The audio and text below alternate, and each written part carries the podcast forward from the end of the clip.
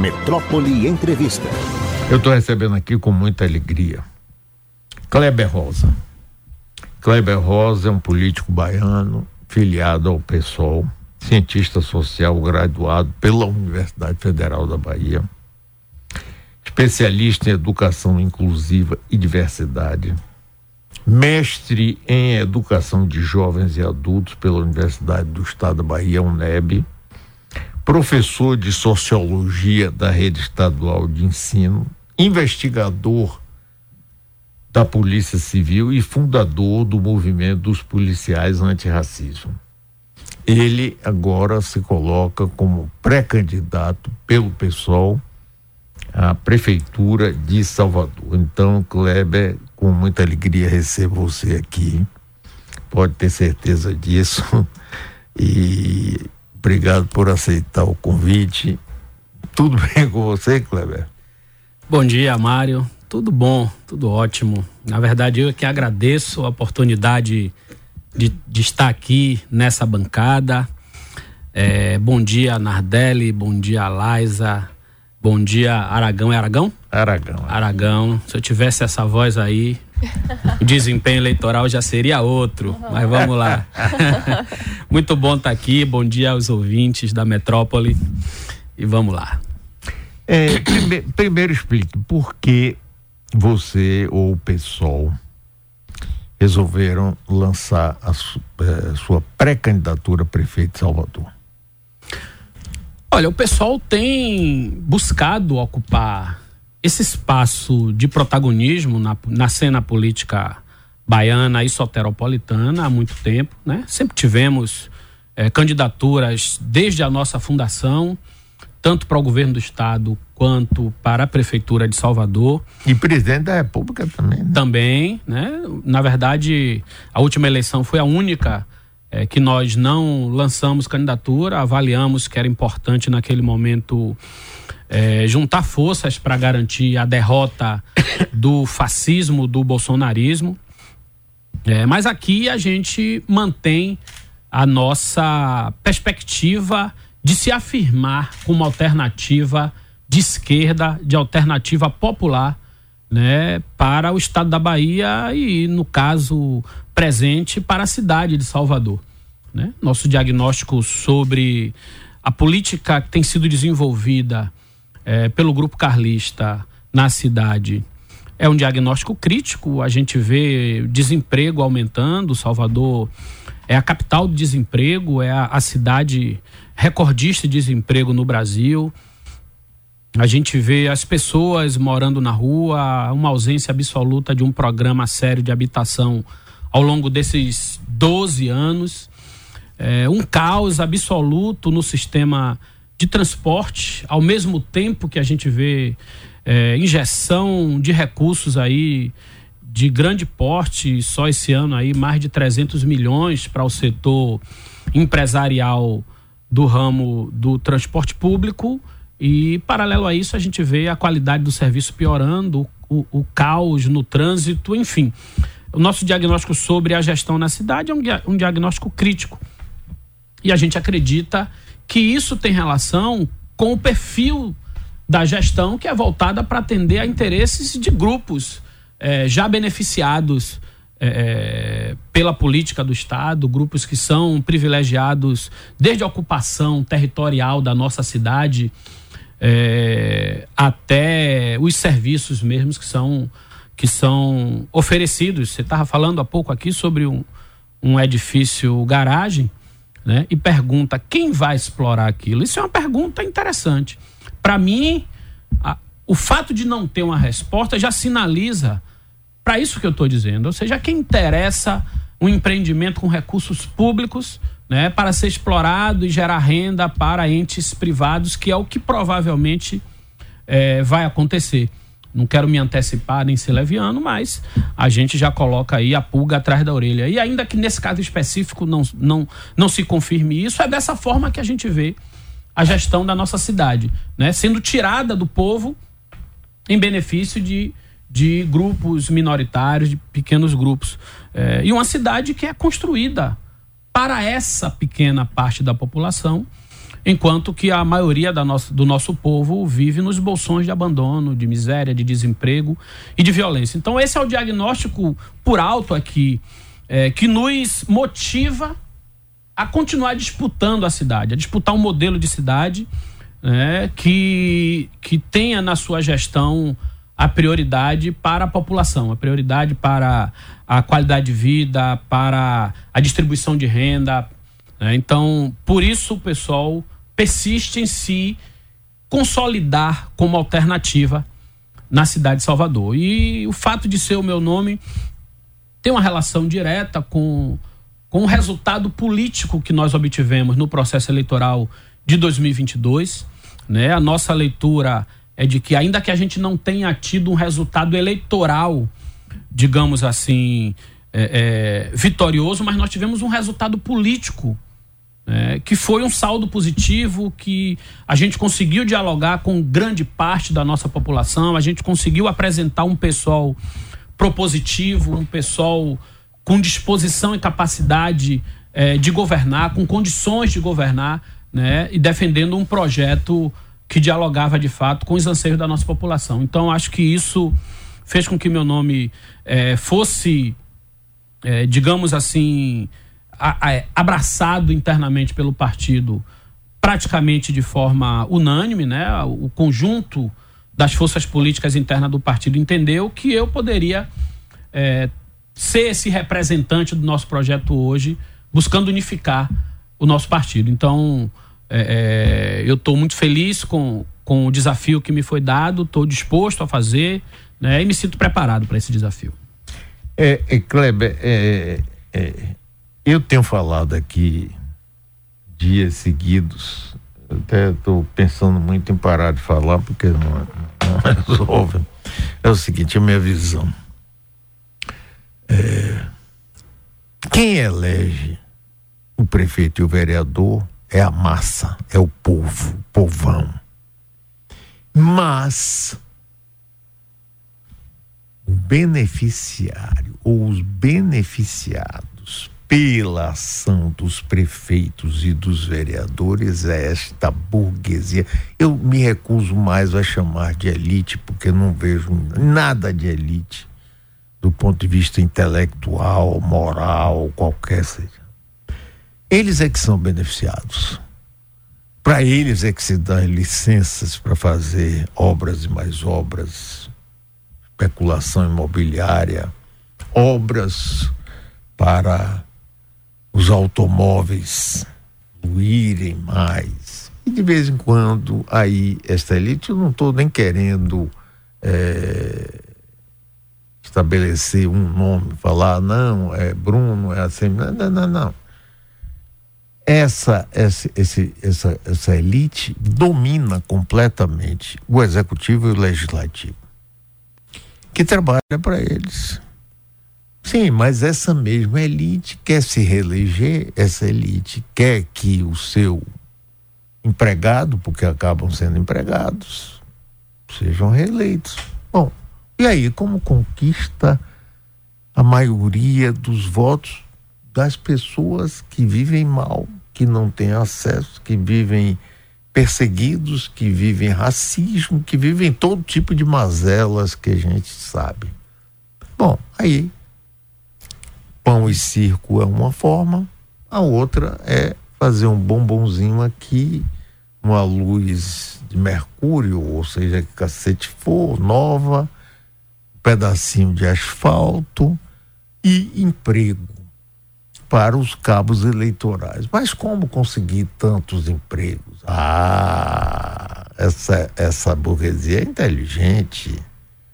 Antes você fazia concurso e contratava merendeira, faxineira e várias outras funções. Vigilantes. Hoje, é, vigilante. Hoje não precisa mais nada disso. Você contrata uma empresa de terceirização, faz uma concorrência aparentemente tudo bonitinho, dentro da lei, 8.800 e não sei quantos. E essa empresa não somente ajuda financeiramente a manutenção da burguesia, como é o braço para chegar. Então, olha, dê 30 empregos para o vereador tal, 30 prestações de serviço, 20 para aquele, aquele vai para a ponta de rua daqui e dali. Isso é um esquema infernal.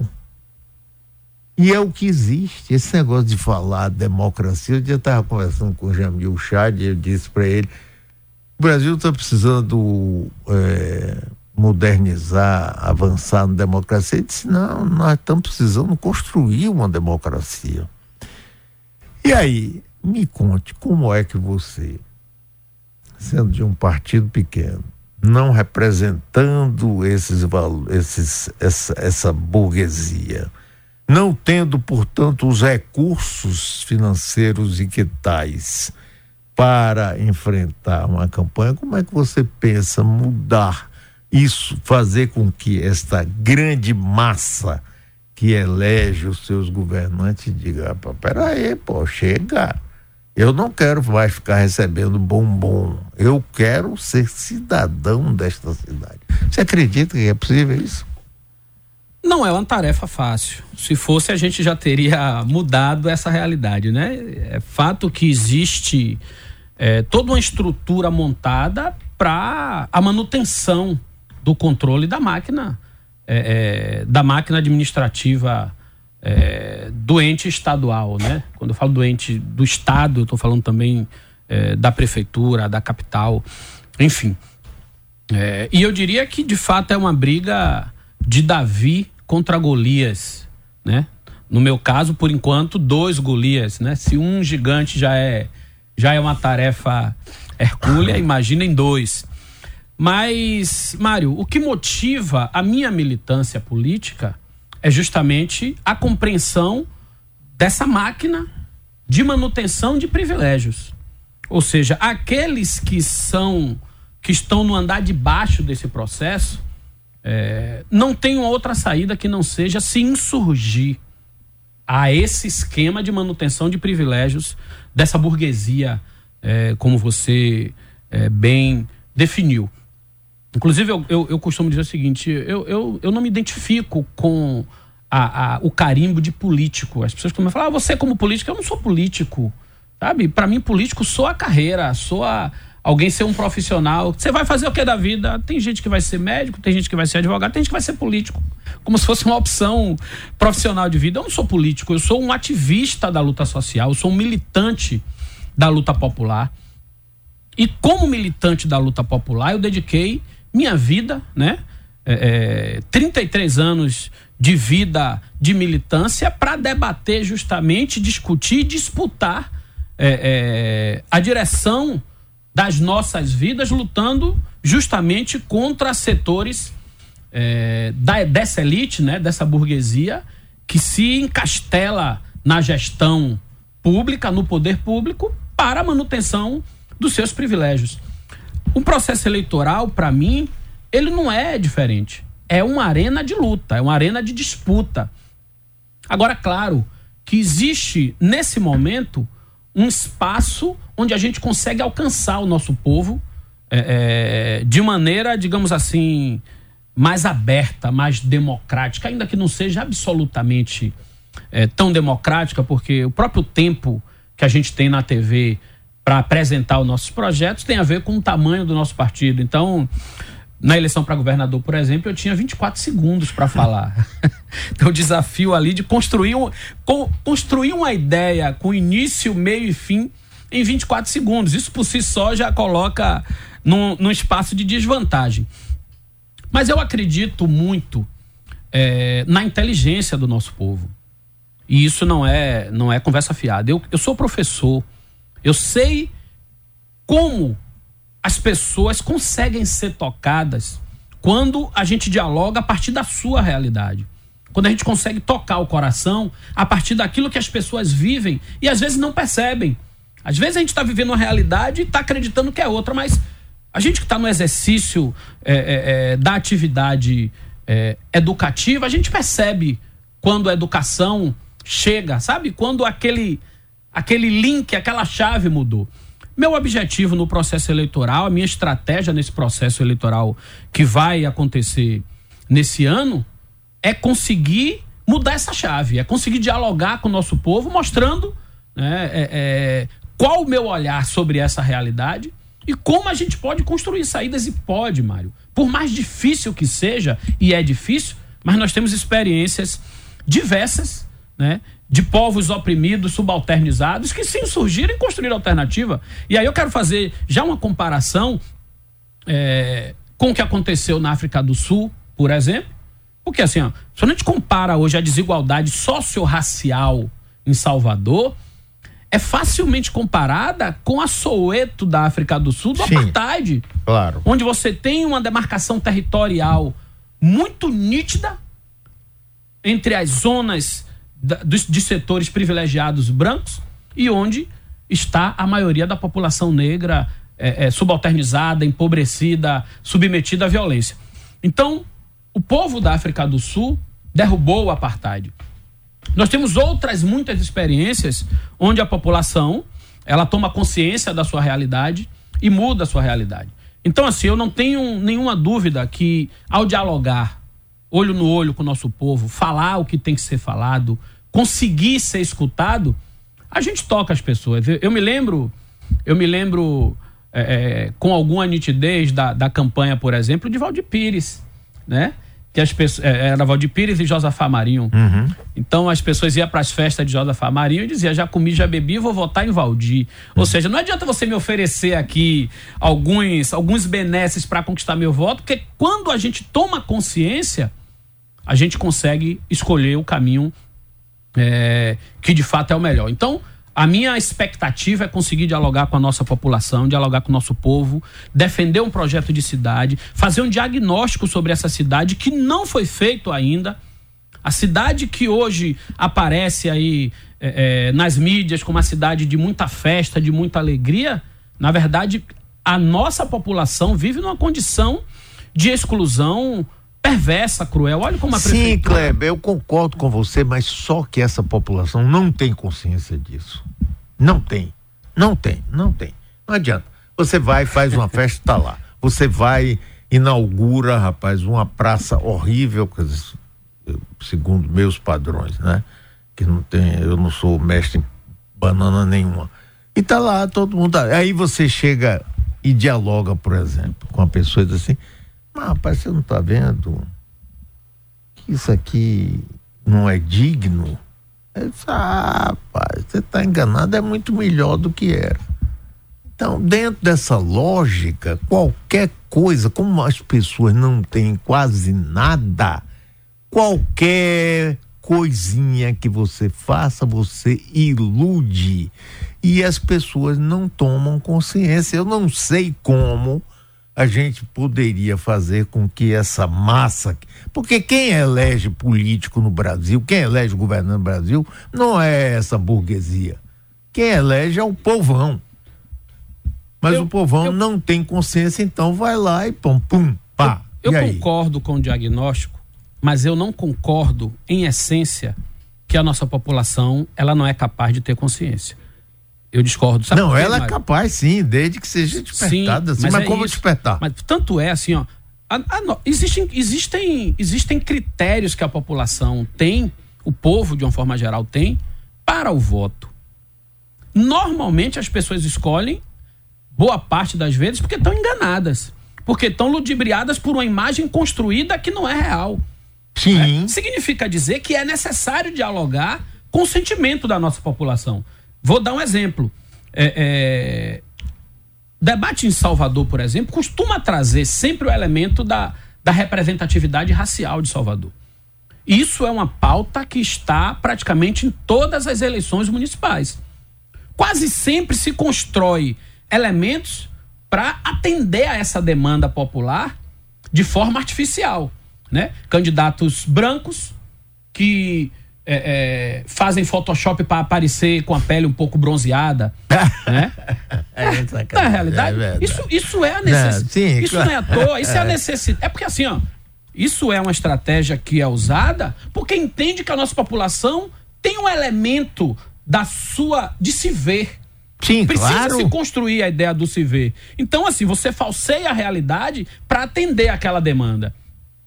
Você constrói, por exemplo, marketing é, eleitorais, na, na, no momento das propagandas eleitorais, você bota um jovem negro ou uma jovem mulher negra para apresentar o Sim, programa. sempre. Sempre. É. Ou seja, construindo aquele laço de identidade com a população, com a demanda que a população exige para se ver representada.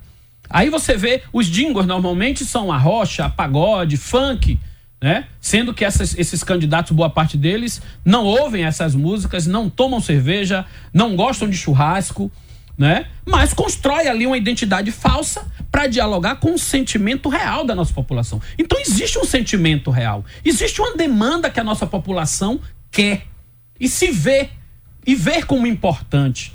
O desafio é justamente desconstruir, né? É, é, é conseguir, na verdade, denunciar, expor a falsidade dessas representações. E aí, assim, eu particularmente me apresento nesse aspecto que eu estou fazendo esse recorte aqui, como uma representação legítima. Eu não preciso bronzear minha pele, né? Eu, de fato, sou um candidato. Aliás, eu não sou um candidato, um pré-candidato. Serei um candidato é, que, de fato, tem uma identidade real com aquilo que a população vive e viveu.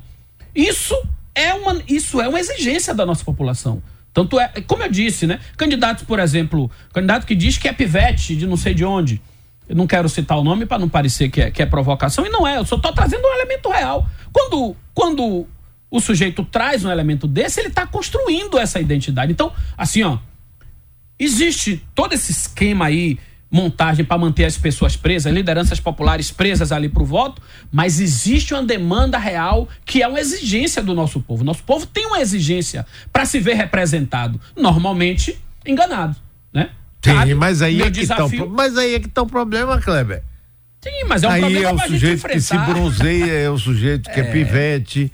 Né? Mas é um Então- problema, Mário, que a gente tem que enfrentar. E para mim o meu desafio no Não, processo enfrentar, eleitoral não, é eu, esse. eu também acho. Eu tô achando que tem que entregar Isso, o jogo, não. tem que isso. lutar. Tem, Agora tem. tem. que saber que é um Nós, jogo nós barra somos uma cidade de 80% de população negra que nunca teve um prefeito negro eleito. Isso é um diagnóstico que precisa ser feito. Mas a nossa população, ela tem identidade racial. Ela tem identidade Agora, racial. quando eu fui candidato em 1985, o meu principal oponente foi Edvaldo Brito, grande figura, negro e tudo isso. É, é, ali foi difícil, inclusive, para apresentar, porque eu vinha de uma história, ter sido demitido por Antônio Carlos Magalhães, ter feito uma boa primeira prefeitura quando biônico, então havia um sentimento, uma emoção, o que existiu entre eu naquela época e o povo de Salvador foi um caso de amor, amor mesmo, verdadeiro, porque eu adorava, inclusive, ir nos bairros, conversar, sentar, comer a mesma comida e nada de demagogia, eu sou assim. Bom, Edivaldo sai apoiado por João Durval, apoiado por Antônio Carlos Magalhães, o que já era um negócio contra. E a primeira pesquisa de opinião que foi feita pelo Jornal do Brasil, meu nome apareceu com 77% de preferência. Eu acabei sendo eleito com 67% dos votos. Então foi uma covardia. Né? Edvaldo não tinha capacidade. Agora, o que me impressionava é que vários muros da cidade foram pichados e tenho absoluta certeza que eu não participaria jamais de um negócio desse, por todas as razões, até pelo fato de eu ser judeu e saber o que é esse tipo de preconceito e tudo. Preto não vota em preto. Isso no ano de 1985, Kleber Rosa. E agora tem muita gente que diz que nós estamos vivendo num racismo reverso e de, e de identitar. Pô, eu nem sei. Identitarismo. É. E aí, rapaz, quer fazer uma releitura de uma realidade que está na cara da gente, nos bairros, na vida deste povo. Pô, que é isso, rapaz? É. Pois é, mas isso é, isso é um dado, assim, que ele tá posto, né? Dizer que preto não vota em preto é tentar, digamos assim, é, é simplificar demais o fenômeno das relações raciais. né? Porque como eu disse, como eu disse antes, existe a construção, ainda que artificial, de elementos de identidade para que o povo se sinta representado por aquilo. Então também isso é uma maneira de dar conta, sabe, desse elemento da identidade, porque as pessoas eu, eu, eu sou muito ainda que eu perceba e não pode ninguém pode negar a força do racismo, né? A, a, a construção do racismo para a, popula, para a população negra, inclusive, ser convencida do processo de embranquecimento, de negação de si próprio, isso talvez explique essa coisa do preto não vota em preto. eu também né? acho. Óbvio Concordo. que tem esse elemento que é cruel, que é cruel, mas assim, ao longo do século, desde o fim da escravidão, que a população negra ela vem enfrentando esse processo de forma ativa. A gente vê com Abdias do Nascimento no Sim. início da, da, do século passado, na década de 30 ainda, um ativista fantástico é, é, que junto com, com sua geração lutou muito ali para garantir um, que, que a população negra se organizasse e pensasse é, é, a possibilidade de alcançar espaços de poder a partir da sua condição. A gente vê a geração da década de 70 com a fundação do MNU, né? Nesse mesmo bojo surge Leaie, surge Olodum, né? fundamental para a luta da autoestima, ou seja, o Brasil impôs à população negra que antes de atuar a partir da sua condição racial, precisasse se convencer da sua condição racial. Porque a grande propaganda do Estado era somos todos brasileiros, aqui não tem negro, somos todos mestiços. Ou seja, a negação da identidade. Não pode negar a força de um instrumento de convencimento ideológico tão cruel que, que fez com que a nossa população negasse a si próprio. A gente ainda vive hoje eh, as consequências disso. E talvez por isso a gente nunca tenha tido um prefeito negro eleito eh, eh, em Salvador, nunca tenha tido um governador negro no estado da Bahia, né? É, é, é, estado e, e cidade de ampla maioria da população negra. Então, isso é parte da estratégia de manutenção da dominação dessa elite, né, Mário? Se a gente for... Quando eu era jovem, eu sou bem velho, você sabe disso. É, o que mais você via é, passando em casas populares era aquele cartaz: alisa-se cabelos. É? o, o, o químico Rigor, que eu conheci, era uma figura. Ele era cliente da loja de meu pai. Meu pai tinha uma loja de eletrodoméstica ali na Avenida 7. Ele fazia, ele tinha um produto, chamava-se Venha cá, alisa o cabelo sem queimar.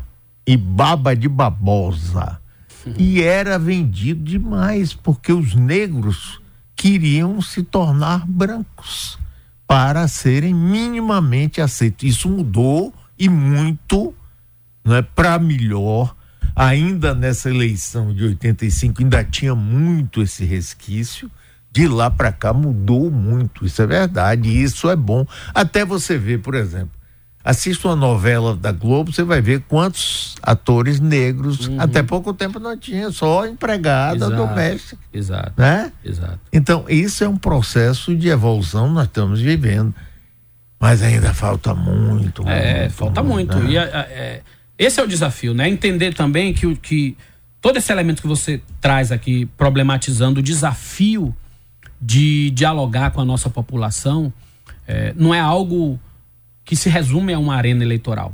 Isso é parte de um processo, né, de uma leitura profunda Sim. de como as relações sociais de dominação é, é, ideológica se estabelecem na nossa sociedade. Então, é, o Brasil, diferente, eu citei aqui Soweto na África do Sul, posso citar nos Estados Unidos, é, ambos tiveram regimes de apartheids cruéis. É, no entanto, um dos elementos é, que se diferencia do Brasil com o apartheid é a, o Estado afirma a identidade negra para poder excluir. Ou seja, a gente passou aqui quase 100 anos tentando desconstruir a ideia, aliás, tentando construir a identidade negra, né? Talvez por isso, e só talvez, se explique o fato da África do Sul ter vencido o apartheid e desde lá né? Todos os presidentes são do Congresso Nacional Africano, são do partido que lutou contra o apartheid. A gente vai para os Estados Unidos, uma população de 12%, talvez 13% de negros nos Estados Unidos, mas já elegeu um presidente, tem forte presença é, é, Prefeitos no Senado, na prefeitura, em governos, porque o elemento da identidade foi preservado. E a identidade racial. E aqui se tentou colocar todo mundo. É... é... aqui, aqui, na verdade, a gente viveu a estratégia do embranquecimento, né? As hum. elites é, é, brancas é, coloniais, quando muda a chave ali para a república, é, constrói a ideia de um modelo de, de, de Estado à luz da Europa. O que é que acontece no, no, no, no Rio de Janeiro, na capital da República, com a reforma urbana Pereira Passos? Né? É um modelo que se disseminou para o Brasil inteiro, ou seja, a ideia de que era necessário construir uma cidade é, é, semelhante às cidades europeias. Primeira coisa que fez foi derrubar as moradias populares do centro da cidade e expulsar a população negra. E daí surge, por exemplo, os morros no Rio de Janeiro, né? Então, é, esse modelo de cidade onde a população negra ela é, ela não é desejada, somado com a ideia é, de que a superioridade genética branca faria com que em 100 anos, num processo de miscigenação, os negros não existissem mais, né? Fez com que o Brasil, diferente desses outros dois lugares que eu citei, estimulasse a miscigenação não como não como uma afirmação de igualdade, mas como uma tentativa, de fato, né, de fazer com que a população negra deixasse de existir, ou seja, era uma estratégia genocida mesmo do ponto de vista genético, do ponto de vista biológico. Então, essa distorção, essa essa estratégia negou a identidade. É o chamado racismo científico, exato. que inclusive trabalhou exato, exato. no embranquecimento, trazendo colonos da Europa, tudo. Pô, pois é. E aí, qual é a relação que tudo isso tem com a cidade de Salvador hoje?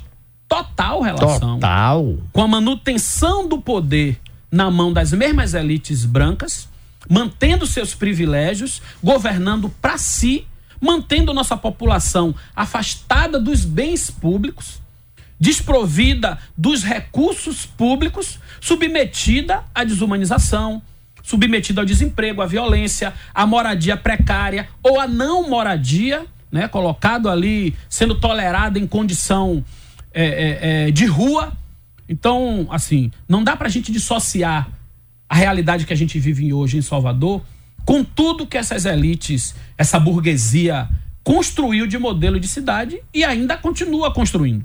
Então, eu, como um homem negro, atento ao meu lugar na história, atento à minha condição de alguém que é resultado desse processo de exclusão secular, a mim só cabe seguir disputando o nosso lugar na sociedade. Então, para mim, ser um candidato, ousar é, ser candidato é, é, a prefeito é, e defender um modelo de cidade está diretamente associado à compreensão do desafio que nós temos para construir uma. para primeiro desconstruir essa cidade do apartheid, da desigualdade, né? E de fato é, colocar o nosso povo como prioridade no modelo de cidade onde as pessoas de e fato como é o plano direito de trabalho cidade. seu no sentido você sabe que vai ter pouco tempo em televisão continuará sim, tendo sim, pouco sim. tempo não é como é que você pretende que esse diálogo que é fundamental seja o mais amplo possível batendo na sua porta todo dia você me dá espaço aqui na rádio Aqui você é... sempre muito bem-vindo, sabe disso. Né? Ocupando todos os espaços possíveis de comunicação com o nosso povo, usar as redes sociais, que hoje é um instrumento é... fantástico de, de comunicação. Né? Aí eu já peço aqui a, aos seus ouvintes que me sigam no Instagram, é o espaço hoje que a gente dialoga com como as pessoas. É, como é seu Instagram? É kleber.rosa.pessoal. Ô, oh, é. por idade, por favor, Vê se você consegue acessar e botar no YouTube aí para. Eu acho importantíssimo isso, esse debate. E olha, conte aqui comigo. Eu conto. Esse eu debate conto, aqui tem que ser feito. A gente não pode passar por mais uma eleição que um vai dizer. Você fez isso mal feito. Aí já tá você na tela ali, ó. Ali, ó. Ah, algumas publicações suas. Kleber Rosa pré-candidato Aí, tá bonito na foto, hein, rapaz? É. é... Eu sou fotogênico, fica bonito. Kleber, meu amigo, prazer enorme estar aqui com você, é viu, rapaz? Agradeço muito. Vá nessa luta firme. A vou, cidade sim, precisa. Sim, Nós precisamos, rapaz. Nós precisamos. Viu? Agradeço muito o espaço, Mário. Te parabenizo por esse. Eu ia falar pelo trabalho de comunicação, mas não é um trabalho, é uma história de vida toda dedicada à comunicação tão importante para o nosso estado, para a nossa cidade. Agradeço. Para mim é um privilégio estar aqui nessa bancada, né? É, com uma figura tão emblemática da comunicação, da política. É, e fico muito lisonjeado em poder estar aqui. Né? E vou bater em sua porta, viu? Dá, Se puder, vontade. Ela estará sempre aberta.